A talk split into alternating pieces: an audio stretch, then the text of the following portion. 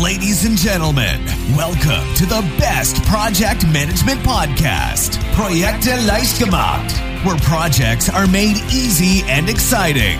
Let's get started. Hallo, hallo, hier ist Andrea vom Projekte Leicht gemacht Podcast. Heute könnte man sagen, wir spielen ein bisschen Theater, wir verkleiden uns ein bisschen, äh, auch wenn das nicht ganz de der Fall ist, aber wir, wir, tun mal so ein bisschen so. Äh, es gibt nämlich eine Kreativitätstechnik, wo wir uns nicht komplett verkleiden, aber wo wir uns zumindest bunte Hüte aufsetzen und das klingt ja schon mal ganz lustig.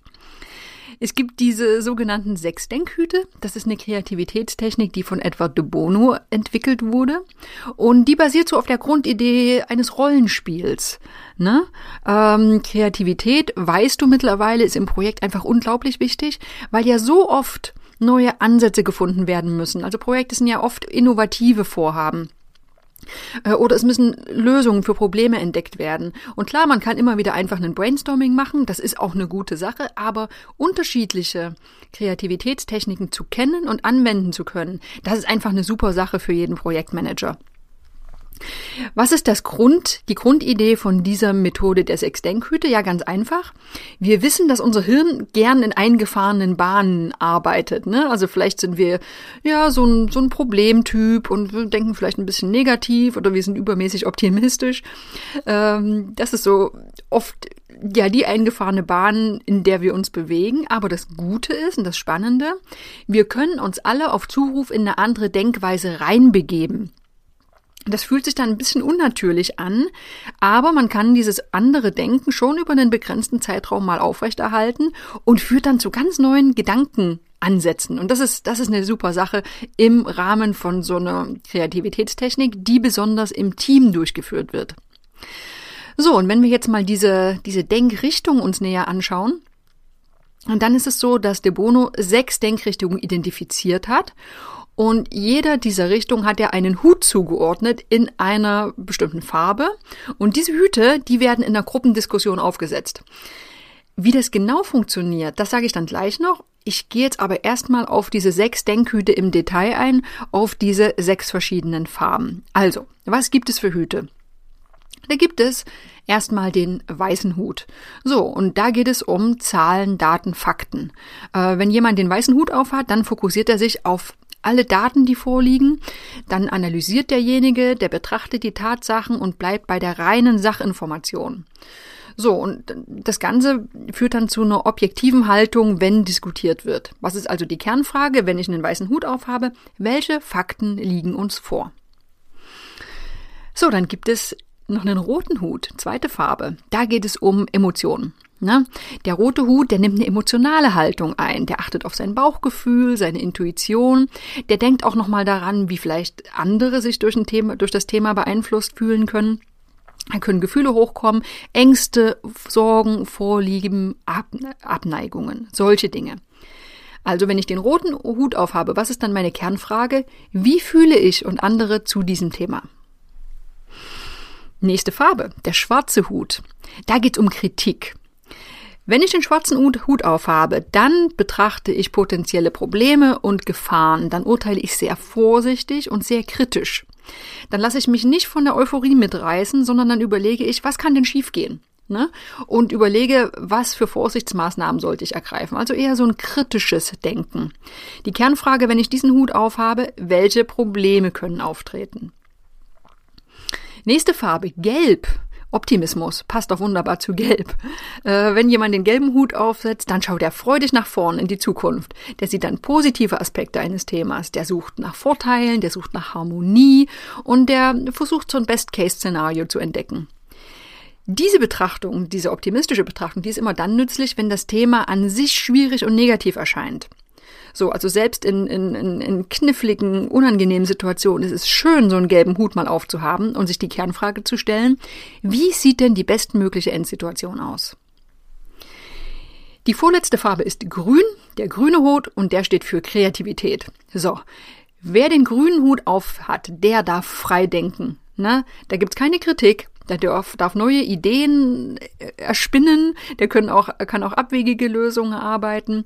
Und der grüne Hut, der denkt konstruktiv, der versucht über den Tellerrand zu blicken, ja, und einfach mal, ja, rumzuspinnen. Ne?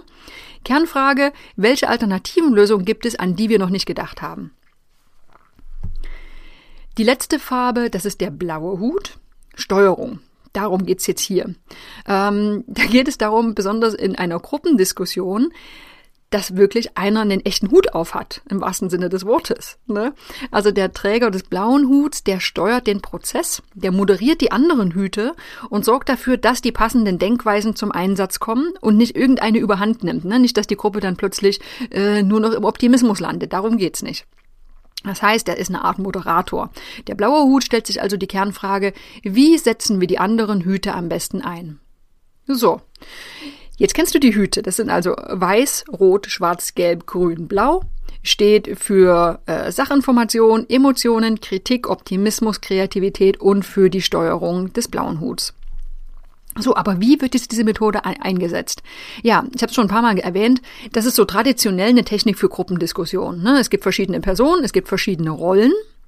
Ähm, idealerweise sollten sechs Personen diskutieren, also dass auch wirklich alle Farben abgedeckt sind. Es können aber auch mehrere Personen eine Rolle einnehmen. Es sollten in jedem Fall alle Hüte gleichermaßen zu Wort kommen. Besonders wertvoll, und das ist der eigentliche Anwendungszweck dieser Methode ist, dass die, dass jeder jede Rolle auch einmal einnimmt. Das ist besonders wertvoll. Nicht, dass der typische Kritiker äh, wieder den, den Kritikhut aufsetzt und der Optimist äh, setzt eben den gelben Hut auf, sondern jeder sollte in jede Rolle einmal reinschlüpfen, um auch wirklich zu merken, wie fühlt sich das an, um andere Denkweisen kennenzulernen und dann auch besser wieder im Team damit dann diskutieren zu können. Oder noch eine alternative Anwendung, Anwendung. Es kann auch, man kann das auch für sich allein ausprobieren. Also wirklich jetzt mal unabhängig von Gruppen. Ich habe ein Problem und ich möchte das aus verschiedenen Perspektiven betrachten. Ne? Also man kann auch da sich einfach mal selbst hinsetzen, sagen, jetzt setze ich mir mal für zwei Minuten den weißen Hut auf und dann denke ich mal als roter Hut. Das hilft einfach mal, ja, über den Tellerrand zu blicken, andere Sichtweisen einzunehmen. Was hat das Ganze denn für Vorteile? Das Ganze ist relativ äh, selbsterklärend. Der wichtigste Vorteil, jeder schlüpft einfach mal in andere Rollen, ne, bricht aus seinem eigenen Persönlichkeitsmuster aus und ist gezwungen, an, mal anders zu denken. Und das hilft, auf neue Ideen zu kommen. Ne? Das öffnet einfach neue Denkweisen und lässt uns Themen aus anderen Blickwinkeln betrachten.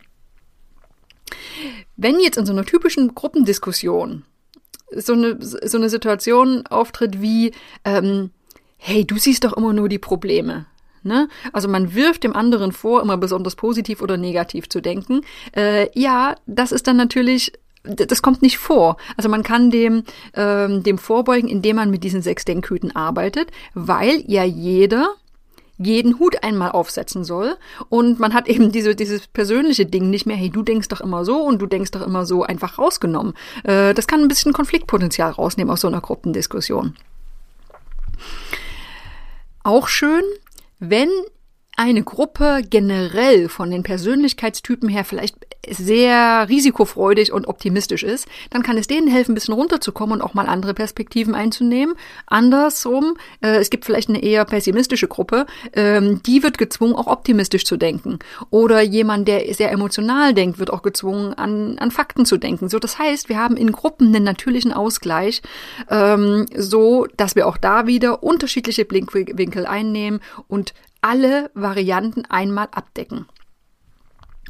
So, und was noch besonders äh, schön ist, das ist so eine allgemeine Sache von Rollenspielen. Wenn wir nämlich aus unseren normalen Persönlichkeitsmustern ausbrechen, ne, also so wirklich ein Spiel spielen, also ein Rollenspiel, dann tendieren Menschen eher dazu, ihre Haltung ein bisschen übertrieben darzustellen. So, und dadurch, das ist spannend, da werden oft offene offenere Diskussion möglich, als wenn jeder er selbst ist. Ne? Ist ja ganz typisch. Wenn ich jetzt der typische Kritiker bin äh, und weiß schon immer, dass die Leute Leute ähm, sensibel drauf reagieren ich habe dann aber plötzlich äh, den ollen, welcher war es, der, den schwarzen Hut auf, dann kann ich aber auch wirklich so richtig mal mit den ganzen negativen Punkten um die Ecke kommen, weil es ist ja ein Rollenspiel. Ne? Und wenn jemand mal kreativ grün denkt, wirklich ganz, ganz abwegig, auch der kann das Ganze mal, also kann aus seiner eigenen Persönlichkeitsrolle rausschlüpfen und mal übertrieben rumspinnen. Also spannende Geschichte. So, was ist ein typischer Ablauf? Also ich habe schon gesagt, am besten ist es, wenn jeder in einem Meeting jeden Hut einmal aufhat. Ne? Ähm, man kann da so, eine, so einen wirklichen Ablaufplan sich erstellen und sagt dann, jeder Teilnehmer hat für einen bestimmten Zeitraum oder alle Teilnehmer haben für einen bestimmten Zeitraum die gleiche Hutfarbe auf. Also wie kann das aussehen? Ich mache mal ein Beispiel. Neun Schritte. Äh, erster Schritt, blauer Hut, zwei Minuten. Ähm, der Moderator mit dem blauen Hut beschreibt das Thema oder das Problem und äh, beschreibt auch, was ist die Zielsetzung dieses Meetings, erklärt dann auch nochmal, wie läuft das Ganze ab und ordnet einfach die Rollen zu. Also sagt nochmal genau, wie funktioniert diese Methode. Muss dann schnell gehen in zwei Minuten. Kann man auch länger machen, natürlich, wenn es länger dauert. Zweiter Schritt, alle setzen sich jetzt für zehn Minuten den weißen Hut auf. Das heißt, es werden zehn Minuten lang Fakten und Sachinformationen gesammelt. Dann drei Minuten grüner Hut. Dann werden Ideen für mögliche Lösungen gesucht. Kreativ denken. Alle denken kreativ. So, vierter Schritt. Zehn Sekunden. Alle setzen den roten Hut auf und treffen eine Bauchentscheidung. Das waren die Emotionen, du erinnerst dich vielleicht, und schnell und äh, stimmen ganz schnell ab für die favorisierte Lösung. Müssen jetzt auch nicht zehn Sekunden sein, ne, kann auch eine Minute sein, aber was ist hier Sinn der Sache? Es wurden Ideen gesammelt in grün, ne, und dann wird schnell mit dem Bauchgefühl, mit den Emotionen entschieden. So, dann nächster Schritt, gelb, drei Minuten. Da werden Vorteile, das ist der Optimismus, ne? Vorteile der favorisierten Lösung erarbeitet. Dann drei Minuten schwarzer Hut. Das war der Kritiker. Äh, Gefahren und Nachteile dieser Lösung können dann gesammelt werden. So, was machen wir dann? Wir packen nochmal so eine schöne rote 10 Sekunden Bauchentscheidung rein. Spontane Ja-Nein-Entscheidung für alle Teilnehmer. Wollen wir das so machen? Äh, Im achten Schritt nochmal grün. Das war der Optimist, äh, der, der Kreative, Verzeihung. Äh, es werden nochmal Ideen gesammelt für die Überwindung äh, der Probleme, die der schwarze Hut zuvor gesammelt hat. Und zum Abschluss blau fünf Minuten. Äh, das war der Moderator, der Steuermann, Zusammenfassung und Erarbeitung nächster Schritte. So. Das ist natürlich jetzt sehr strukturiert, sehr knackig. Ähm, mit den, mit den äh, Minutenanzahlen kannst du dann natürlich spielen. Aber was hilft das, wenn du so einen Ablaufplan hast? Das Ganze ist strukturiert. Und es wird sichergestellt, dass das Meeting eben nicht nur ein nettes Rollenspiel ist, hahaha, wir setzen uns alle mal einen Hut auf, sondern das liefert dann auch Ergebnisse, ne? weil wirklich strukturiert durch alle Farben mal durchgegangen wird. Spannend, solltest du auf jeden Fall mal ausprobieren äh, und auch mal gucken, wie funktioniert das denn mit so einem Team? Sind die offen? Ne? Ähm, damit das funktioniert, noch ein paar Tipps. Ähm, es muss natürlich nicht jeder einen Hut tragen. Also das wäre natürlich lustig, wenn jetzt wirklich diese, diese bunten Hüte es gäbe. Aber vielleicht sind es auch Armbänder oder auch farbige Kärtchen. Das wäre so das Einfachste, ne? um zu zeigen, hey, wir sind gerade im grünen Modus oder eben im weißen Modus.